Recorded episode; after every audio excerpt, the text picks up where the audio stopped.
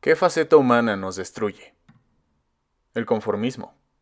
La aceptación de la realidad como un destino y no como un desafío que nos invita al cambio, a resistir, a rebelarnos, a imaginar en lugar de vivir el futuro como una penitencia inevitable.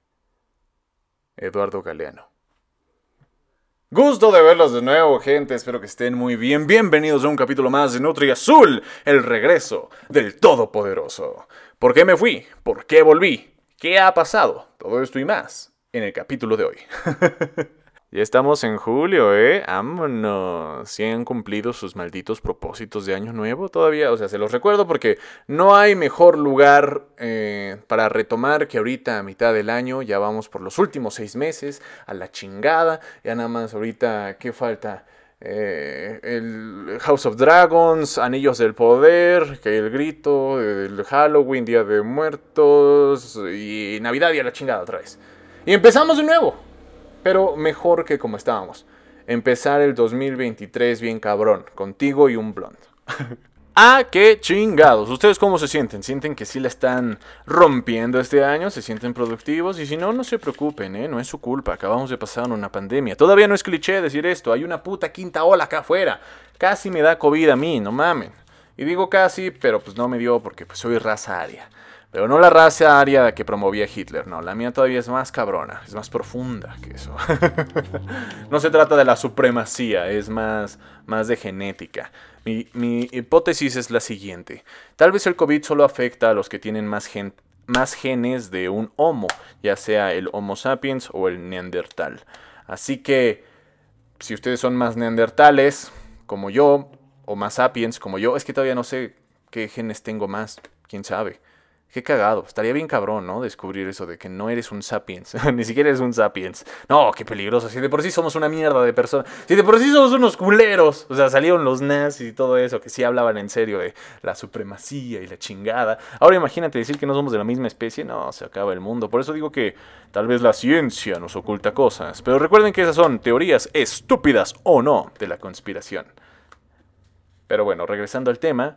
Mi teoría, estúpida o no, es que el COVID afecta más a ciertos genes. Eso es obvio, es, como cualquier virus. Algunos simplemente somos inmunes a esa chingadera. Y yo puedo ser uno de esos. O he tenido mucha suerte, o soy muy razaria. o soy muy sapiens, o muy neandertal, o incluso soy de otra puta especie todavía superior. Ah ahora sí te mamaste. Eso sí, fue súper nazi. no, no, no, no, no. No, no, no. Eh, es que luego, es que aquí sí puedo hablar con libertad, gente. Aquí sí podemos decir mamada y media. Obviamente no es cierto.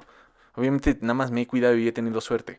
Pero pues, es que en TikTok ya no, ya no puedo decir mamada y media. Yo sé que estoy diciendo pendejadas ahorita. Estas son pendejadas, no crean que yo pienso así. Estas son pendejadas que dan risa. Pero la gente de TikTok no lo entiende. No es mamada. En lo que va del año me han bajado 15 videos. Nunca me habían bajado tantos videos y tengo miedo de que me tiren mi cuenta. ¿Quién sabe qué tengas que hacer para que te tumben tu cuenta? Pero ya me han bajado muchos videos. Entonces ya le estoy bajando. Ya no, no puedes decir tanta pendejada en TikTok. O sea, uno pensaría que sí, pero no. Y cuando digo gente de TikTok no me refiero a ustedes amigos míos que ya me siguen desde hace tiempo y saben qué pedo con mi humor. Me refiero cuando afortunadamente o desgraciadamente, los videos se empiezan a hacer virales, o sea, empiezan a despegar, ya están así a pinches despegar para hacerse virales, y les llegan a personas que jamás me han visto. Y aparte son pendejas. o sea, aparte que jamás me han visto, jamás me han escuchado y que son pendejas, pues se lo toman muy a pecho todo lo que digo y me tumban el video porque pues ya saben, generación de cristal, yo también soy un cristalito, pero antes de tumbar videos, es más, yo nunca he tumbado videos, al menos que sí sea una mamada lo que estén pasando en TikTok. O sea, la otra vez estaban pasando cosas así de, de sangre, bien amarillistas así de los que mataron en el estadio de Querétaro. Estaban publicando cosas bien amarillistas y ahí sí yo lo denuncié porque dije, bájale de huevos, hay muchos niños aquí. Si yo me traumé, imagínate esos cabrones, pobres pequeños. Casi siempre ignoro cuando es algún pendejo hablando, aunque no sea comediante. Mira, si es comediante, sé que es parte como de, del sketch. Tal vez no es que sea un personaje, pero es nada más para hacer el chiste. No creo que el comediante piense así. Sé que hay muchos pendejos que hablan sin pensar y obviamente esos terminan siendo lords o ladies o los terminan funando. Pero aún así lo ignoro, o sea, porque en teoría no están diciendo nada grave, e incluso hasta es una pinche crítica. O sea, eh, o sea, a veces es una puta crítica lo, lo que estoy haciendo con mi comedia. O sea, pero crítica muy nice, ¿eh? No crean que ya soy el maestro de la sátira. Ojalá algún día. Algún día seré así, super maestro de la sátira política y y la verga. Pero no, ahorita simplemente soy muy, muy cliché con, con mis sketches que estoy haciendo sobre las situaciones que pasan en Centroamérica, que está de la verga. ¿Me van a decir que no está de la verga? Pues eso dije en mi video, que Centroamérica está de la verga. De otra forma, pero lo dije. No mamen, no me, por favor, no me van a mentir. Ahí les cuento cómo era el sketch. Haz de cuenta que el plan era que pues yo estoy con mi grupo de amigos y de la nada les digo, oigan, Oigan, ¿se han puesto a pensar que Belice no existe? Así de, ¿alguien de aquí ha ido a Belice? ¿Alguien de aquí conoce a alguien que sea de Belice? ¿Alguien sabe más de Belice aparte de su ubicación? No, pues no pinches existe. ¿Por qué les digo esto? Y ya así de, pues yo me subí a un camión, historia real, y se subió un guatemalteco, historia real, a pedirme dinero, historia real. O sea, neta, hay muchas cosas que me saco de la manga, pero muchas cosas también son reales, son cosas que me han pasado a mí, como a todos los que hacen comedia. Y sí, ya estoy a punto de llamarme comediante. Y en el camión se sube un guatemalteco y me pide dinero. Y obviamente mi personaje es como el güey de The Office, como el jefe de The Office, como Michael. Me gusta que a veces mi personaje sea como un estúpido, un estúpido cínico. Entonces yo les digo, no, pues me pidió dinero y me pregunta, ¿para qué? Yo, pues no sé, dijo que quería ir al norte. O sea, pues el pinche guatemalteco que viene pide dinero porque pues, ya no tiene y, su destino es llegar a la frontera. Es llegar a la frontera. Su destino es Estados Unidos, nada más está de paso por todo México. Entonces, como hay guatemaltecos, también hay hondureños. Y también se han subido hondureños a pedirme dinero. Obviamente no en el mismo camión, eso fue para el chiste. Pero sí se han subido a pedirme dinero los hondureños por la misma razón. Van para el norte. Van para el norte.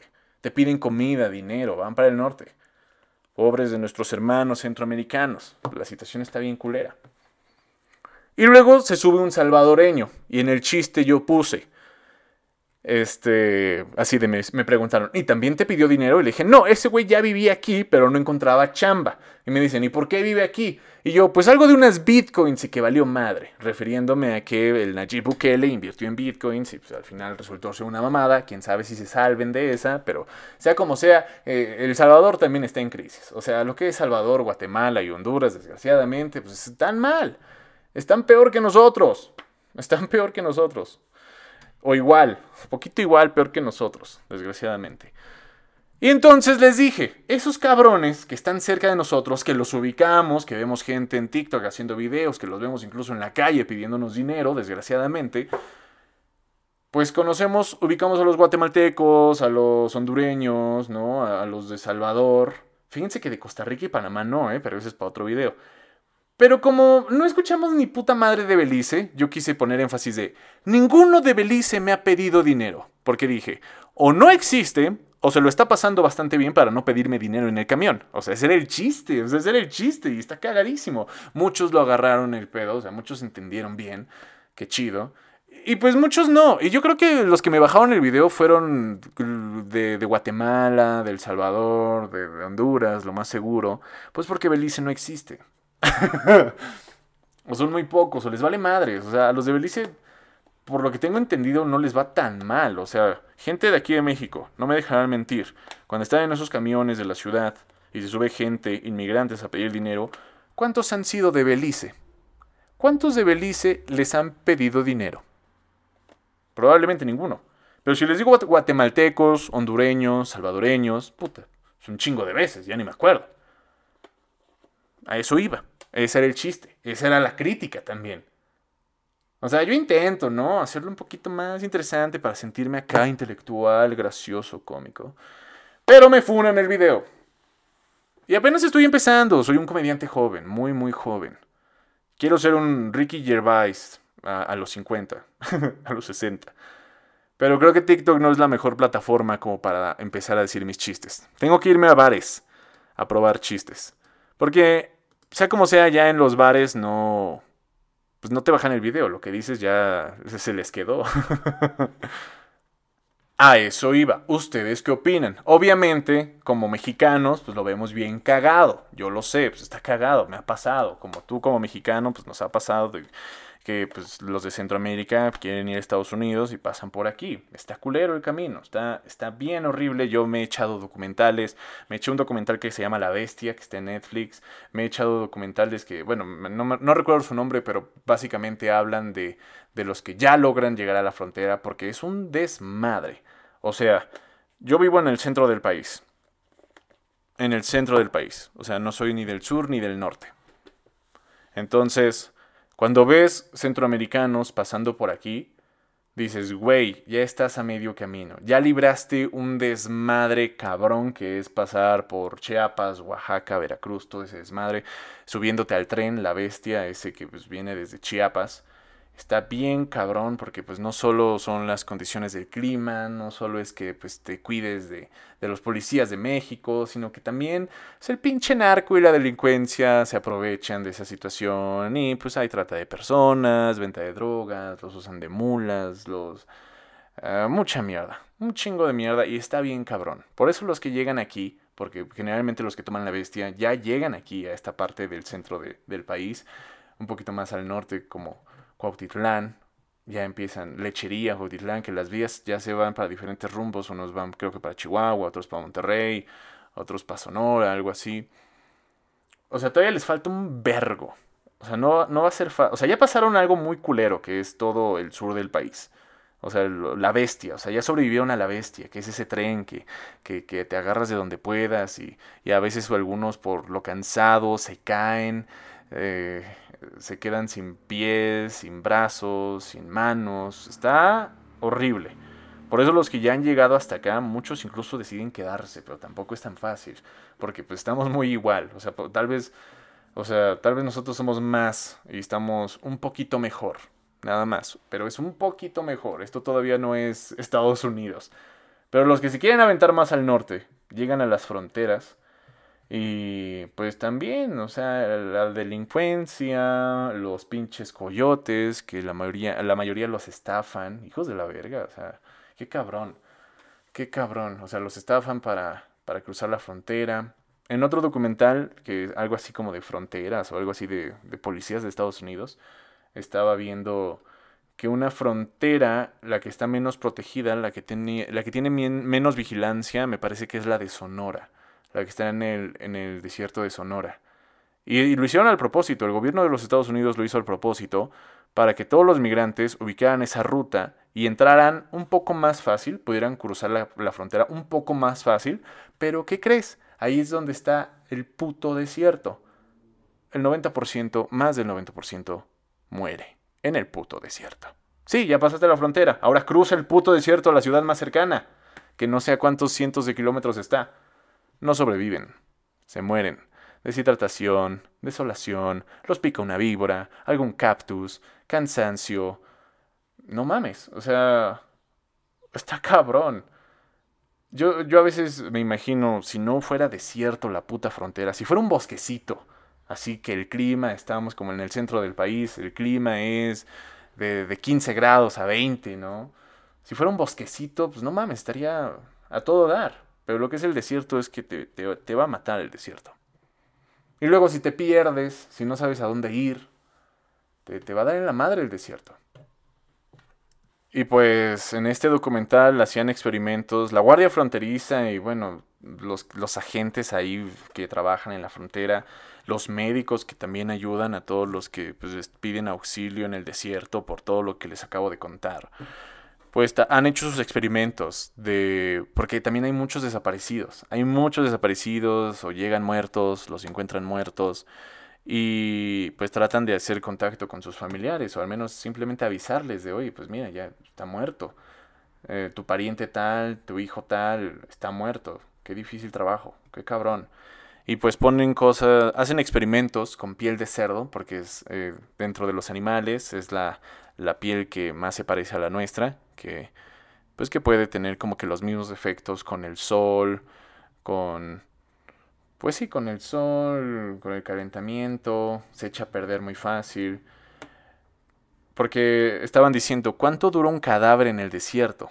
Ponle tú que ya estás en medio del desierto, pero te mueres y ahí te quedas. Estás con tu ropa y todo. ¿Cuánto dura tu cadáver? ¿Cuánto tiempo dura tu cadáver? Con el sol pudriéndote. Y luego llegan los carroñeros, los animales. Ahora sí que los coyotes de, animales, eh, los opilotes, buitres, carroñeros como tal. ¿Cuánto dura tu cuerpo? Hicieron ese experimento con un cerdo, le pusieron ropa, pantalones, la camiseta, unas botas. ¿Cuánto dura tu ropa también? O sea, ¿cuánto, cuánto dura tu cuerpo? Y dijeron que eran como a lo mucho dos días. A lo mucho dos días o un día. Por el pinche sol, por los animales, tu cuerpo desaparece. Y tu ropa también. Te desintegras en el desierto y ya nadie te encuentra. Nadie te encuentra. Ahora, que si hay gente que ha sobrevivido a pasar la frontera y llega a Estados Unidos, pues tampoco es tan fácil porque hay que cuidarte, hay que estar cuidándose, hay que estar alerta, que qué cabrón. Pero bueno, muy pocos lo logran. Pensar que solo el, el 1% llega realmente a donde pensó llegar, ya sea a Los Ángeles, a Texas, no sé, pues está, está muy cabrón. Y pues sí soy consciente de todo eso. También tal vez por eso me nace hacer como ese tipo de comedia.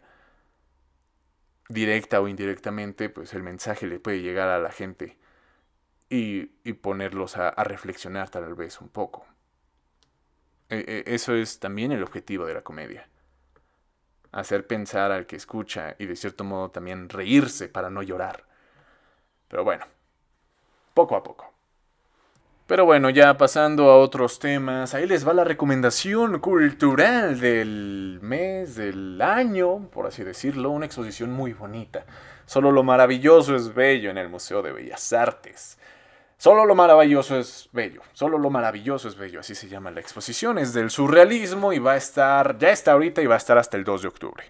Vayan, si son de la ciudad, si son de la zona metropolitana, si son de Cardos, vayan. Por favor, solo lleven su pinche credencial de estudiantes para que no les cueste nada. Entran gratis. Estudiantes y maestros y de la tercera edad entran gratis. O si no, van a tener que pagar 80 pesos, que para mí se me hace caro. O sea que para mí, pagar 80 pesos por un puto museo, que deberían ser gratis todos si ya eres estudiante, se me hace caro. Por eso lleven su credencial.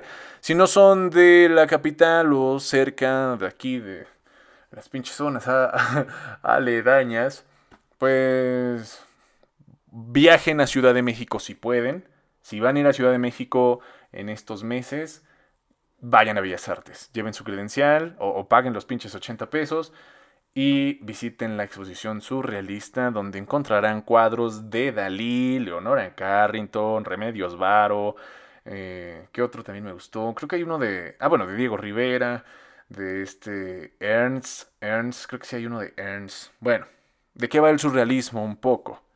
¿Y por qué está cool? Bueno, ya retomando un, un poquito mis clases, pues el surrealismo nace por este, el líder del surrealismo como tal, mi tocayo, André Breton. André Breton hace el manifiesto surrealista y todo gracias al cabrón de Sigmund Freud que en ese momento, ahí por 1899 o por ahí, estaba sacando su libro de la interpretación de los sueños y estaba dándose cuenta de que a través de los sueños podemos ver el inconsciente de las personas. Y bueno, de ahí los surrealistas se basan para pues, plasmar sus obras en lo onírico, en lo que ven en sus sueños, en lo surrealista a pintar su desmadre, que creo que va un poco más por ahí, creo que también tiene un poco como de protesta, porque el surrealismo aparece en 1924, entonces pues ya el fascismo estaba tomando forma en Europa, eh, eh, no era como que el mejor momento en Europa como para empezar un movimiento.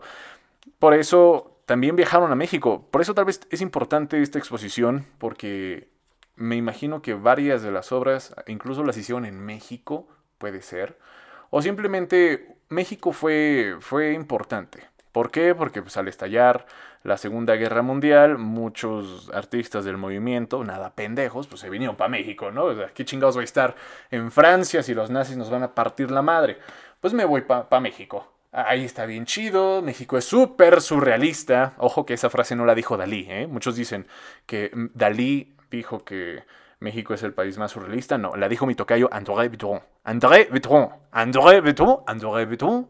André Breton bretón. Algunos le ponen acento, algunos no, pero ahora sí, bien mamadoramente, lo original en francés, porque me eché un, este, una entrevista que le hicieron, es André Breton. André Breton. Ah, ah, recuerden que en el francés creo que la N no se pronuncia. Entonces, André Breton. André Breton, libre en México. Algo así. el surrealismo. Ah, y sí, pues es interesante, o sea, si les gusta el arte, les va a encantar también. Si no, pueden presumir que ya vieron un puto Dalí en vivo. Yo nunca había visto un Dalí en vivo, ¿eh? Hasta que pues, fui al Museo de Bellas Artes. Pero lo que más me gustó a mí fue Leonora Carrington, artista surrealista, que la neta, pues si les gusta El Señor de los Anillos, y son fans de Tolkien, yo ahí tengo un dilema, no sé si por las fechas, yo creo que Tolkien se basó en las pinturas de, Leonora Carrington para, para como pues, poner toda la escenografía de los elfos, porque Leonora Carrington, no mames, no mames, ahora sí que no mames Leonora Carrington. Eh, la historia de Leonora Carrington es, es interesante, o sea, lo, poco que, estuve leyendo es que eh, ah, eh, pues artista inglesa que tuvo una nana, em, una nana irlandesa que le contaba muchos cuentos del imaginario celta. Entonces, pues de pequeña ya le contaban un chingo de mamada y media, ¿no? Imagínense. Qué cool, qué bonito. Yo hubiera querido una nana inglesa. Súper excéntrico, una nana inglesa. Bueno, ella es muy común, ¿no? una nana, no, una nana irlandesa.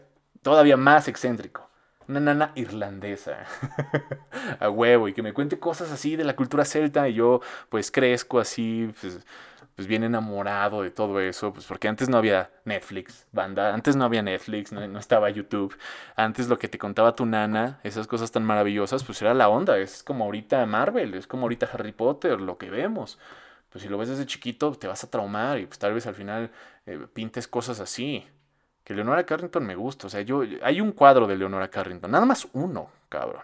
Nada más prestaron uno los hijos de la verga. y Leonora Carrington estuvo aquí en México. Pero bueno, ese cuadro, que se me olvidó el nombre, que está ahorita en Bellas Artes, está muy bonito. Está precioso. O sea, yo me quedé ahí como 10 minutos viéndolo así de... Sí, sí, sí, no, no. El guardia de seguridad me estaba viendo, a ver, no mames, no es para tanto joven. Y yo, o sea, sí, sé que parezco mamador, pero es que me gusta el pinche cuadro. Eh, y y, no mames, a cada rato es un cuadro, yo creo que de un que de 1.5 o men, de 1 por 1 o de 1.5 por un metro, no sé. Pero ves tantas cosas, ves tantas como escenografías así como del Señor de los Anillos y dices, wow, qué chido, qué cool. No mames, Leonora Carrington, píntame un cuadro, ¿no? si tuviera varo, compraría compraría cuadros de Leonora Carrington. Y Remedios Varo también vi dos cuadros de Remedios Varo. Pero pues me clave más con Leonora Carrington. Por su, historia de que, pues, de familia acomodada, de, buena familia. Les digo que tenían una pinche nana irlandesa, súper excéntricos. Después se va a estudiar a París, a Italia, más o menos. Y, y creo que conoce a este. Conoce a otro artista, esta, esta chica. Creo que es este Ernst, Ernst, Ernst. Y bueno, ya después, este, creo que tiene un romance con este artista. Y lo capturan, se lo llevan al artista, se lo llevan a campos de concentración. Leonora Carrington ya no lo vuelve a ver. Se deprime, se va a México, luego a Nueva York a hacer trabajo. Y creo que Nueva York conoce ya a su futuro esposo y ya con el que tiene hijos y todo. ¿Saben qué? Leonora Carrington, para que igual y la ubiquen más, si han ido a Plaza 222 en Reforma, ubican la pinche escultura del cocodrilo que está afuera, bueno, ese es de Leonora Carrington. El cocodrilo es de Leonora Carrington. Chingón, ¿no? Chingón, vayan a Bellas Artes y nada más para presumir que ya vieron un, Leonora Carrington. y, un y una Remedios Varos, y un Remedios Varo. También hay dos cuadros de Remedios Varo y ¿Qué más? Pues hay uno de Diego Rivera que se llama Vasos Comunicantes. Es que bueno, en, ese tiempo, cuando los surrealistas, o más bien creo que nada más André, André Beton viene para México y toma el cafecito con Diego Rivera y Frida Kahlo. Y por qué no, el cabrón de Trotsky también estaba aquí. qué cagado, ¿no? A huevo, soy surrealista, soy un pinche francés, la guerra estalla, yo me voy para México porque surrealista, ¿no? Yo, yo lo surrealista, me tomo el cafecito con Diego Rivera, Frida Kahlo, y, está el Trotsky también, y juntos escribimos otro pinche manifiesto revolucionario en contra del fascismo y la verga. Qué cabrón. Y André Breton era un escritor. Bueno, sí, escritor. Qué cabrón, qué cabrón. Interesantes vidas. Y por eso digo que justo hay un cuadro de Diego Rivera que se llama Vasos Comunicantes que creo que se basó en, lo que escribió André Breton, en una carta, algo así. Ya no me hagan mucho caso, pero más o menos es por ahí. De que hay un cuadro de Diego Rivera, hay dos, hay dos. La tentación de, creo que San Antonio, no sé qué madres, unos pinches rábanos, y sus vasos comunicantes. Pero no, o sea, lo que te. No, o sea, Leonora Carrington para mí creo que es el mejor cuadro. Bueno, Dalí también. Dalí como tal, él llegó tarde al, surrealismo, pero pues es surrealista, es, es Dalí. Es un Dalí, quieras o no. Aunque lo detestes, es un Dalí. También, también se aprecia, está chido. Y pues Remedios Varo también. Entre otros, y entre otras madres, también hay una de, creo que hay un, está el arma de, creo que le estoy cagando, pero está el arma de Pilán, algo así, o no sé cómo se pronuncia este artista, Pilán, Pelán, Pilán. es un arma de huesos, el invento de la humanidad, algo así. Algo así. Pero bueno, solo lo maravilloso es bello hasta el 2 de octubre. Si son de aquí, sí vayan, no mamen. Dejen de hacerse pendejos y vayan. Es gratis, lleven su credencial, no mamen. Y no hay fila, gente, no, no hay cola. Y ya así, este. Pues ya toman la foto y ya se, ven interesantes. Se ven aesthetics. y pues aprenden algo, igual y encuentran a otro surrealista que les lata. Yo encontré a uno que no conocía. Creo que se llama Bridget Tichenor creo que sí. Y tiene un cuadro pequeñito que se llama Los Primos. Ahí sí van y si lo encuentran, está chido. Está chido ese cuadro. No sé por qué me gustó, o sea, tal vez porque tengo primos y me identifico con ese cuadro. en fin, gente. Bonita la exposición. Aparte se pueden encontrar este chicas bonitas en los museos. Siempre hay chicas guapas en los museos. chicas de la típica chica morra de Starter Park con su con su pantalón acá, este, con su, su overall, casi casi su boina, sus lentes. Ah, no le quita lo guapa. Lo básica no le quita lo guapa, ¿ok? y ya, eso es todo. Ahora, pasando a cosas un poquito más frikis, ya se viene el 19 de julio el juego de Stray. El Stray, del pinche gato callejero que está en un mundo de robots, pinche cyberpunk de gatos. O sea, los gatos, demonios, o sea, yo no tengo gatos de mascota, pero claro que voy a jugar el videojuego de un gatito, está bonitito. El gatito bonitito, claro que lo vamos a jugar Stray, que va a estar para Play 4, Play 5 y PC, gracias a Dios. Gracias a Dios. Y pues de qué va la historia, no sé mucho, simplemente se ve interesante que lo ponen así como este entre acción y aventura. Seremos un gato en un mundo post-apocalíptico donde ya todos son robots muy a la cyberpunk, pero vamos a hacer un gato detective que va a estar, este, creo que, pues ahora sí que buscando pistas para volver a casa, volver a su hogar, no sé. Eh, se convirtió en los juegos más eh, vendidos de Steam y ni siquiera ha salido. O sea, ya lo puedes comprar. No tiene caso, o sea, mejor cómpralo ese día, de todos modos lo vamos a comprar, pero en fin. Ya mucha gente lo compró, mucha gente lo va a estar jugando. Obviamente, de seguro vamos a ver varios clips en TikTok, varios memes. Yo lo voy a estar jugando. También voy a subir mis, mis, mis clips. Y pues es un juego desde que lo anunciaron, me llamó mucho la atención. El pinche gato. Yo pensé que iba a estar más caro, pero no, va a estar menos de 300 pesos. Cuesta 200 y tantos. No sé cómo está en Play 4 ni en Play 5. Ya ven que Steam siempre es más barato en PC, siempre es más barato. Yo lo voy a jugar en PC. Algo me dice que lo tengo que jugar en PC. Porque no creo que salga físico, ¿sí? No creo que salga físico. Lo voy a jugar en PC. Pero hablando de Xbox, de juegos de pendejo, no de Xbox. Hablando de juegos de Play 4 y de Play 5. También salió el God of War, ya lo anunciaron, ahora sí, la fecha que sí, siempre sí va a ser este año, 9 de noviembre. 9 de noviembre, God of War Ragnarok, vamos a putearnos al Thor. Se ve que va a estar chido. Sacaron un una edición especial con el Mjolnir de Thor que se ve interesante. Las piezas que vienen se ve interesantes. El martillo son como estas figuritas de madera chiquitas que representan a Kratos y a su hijo Loki. y también unos dados como de pinches eh, calabozos y dragones, bastante interesantes. Voy a ver cómo se ve en vivo. Es que luego en las fotos, como que a veces las cosas y el martillo no se ve tan chido, pero luego lo ves en vivo y dices, no mames, lo quiero lo quiero. Pero aquí el punto interesante es que va a salir también para Play 4. No solo va a ser para Play 5, porque no les conviene. No les conviene. No muchas personas han comprado el Play 5, me incluyo. Hola, soy pobre también. Y sigo teniendo el Play 4. Entonces, obviamente no les conviene solo sacarlo para Play 5. Todo lo que saquen para Play 5, obviamente lo van a estar sacando para Play 4. Porque yo siento que la productora perdería mucho. No se pueden dar el lujo de solo sacarlo para Play 5 no ha tenido tantas ventas. Esa es la ventaja, es de las pocas ventajas del pinche COVID, que como no ha tenido tantas ventas, no lo han podido, bueno, no, no, lo han podido fabricar así en masa como, como años anteriores, como generaciones anteriores, pues muchos seguimos conservando el pinche Play 4. No, no está tan caduco el Play 4. Y aquí la ventaja es otra.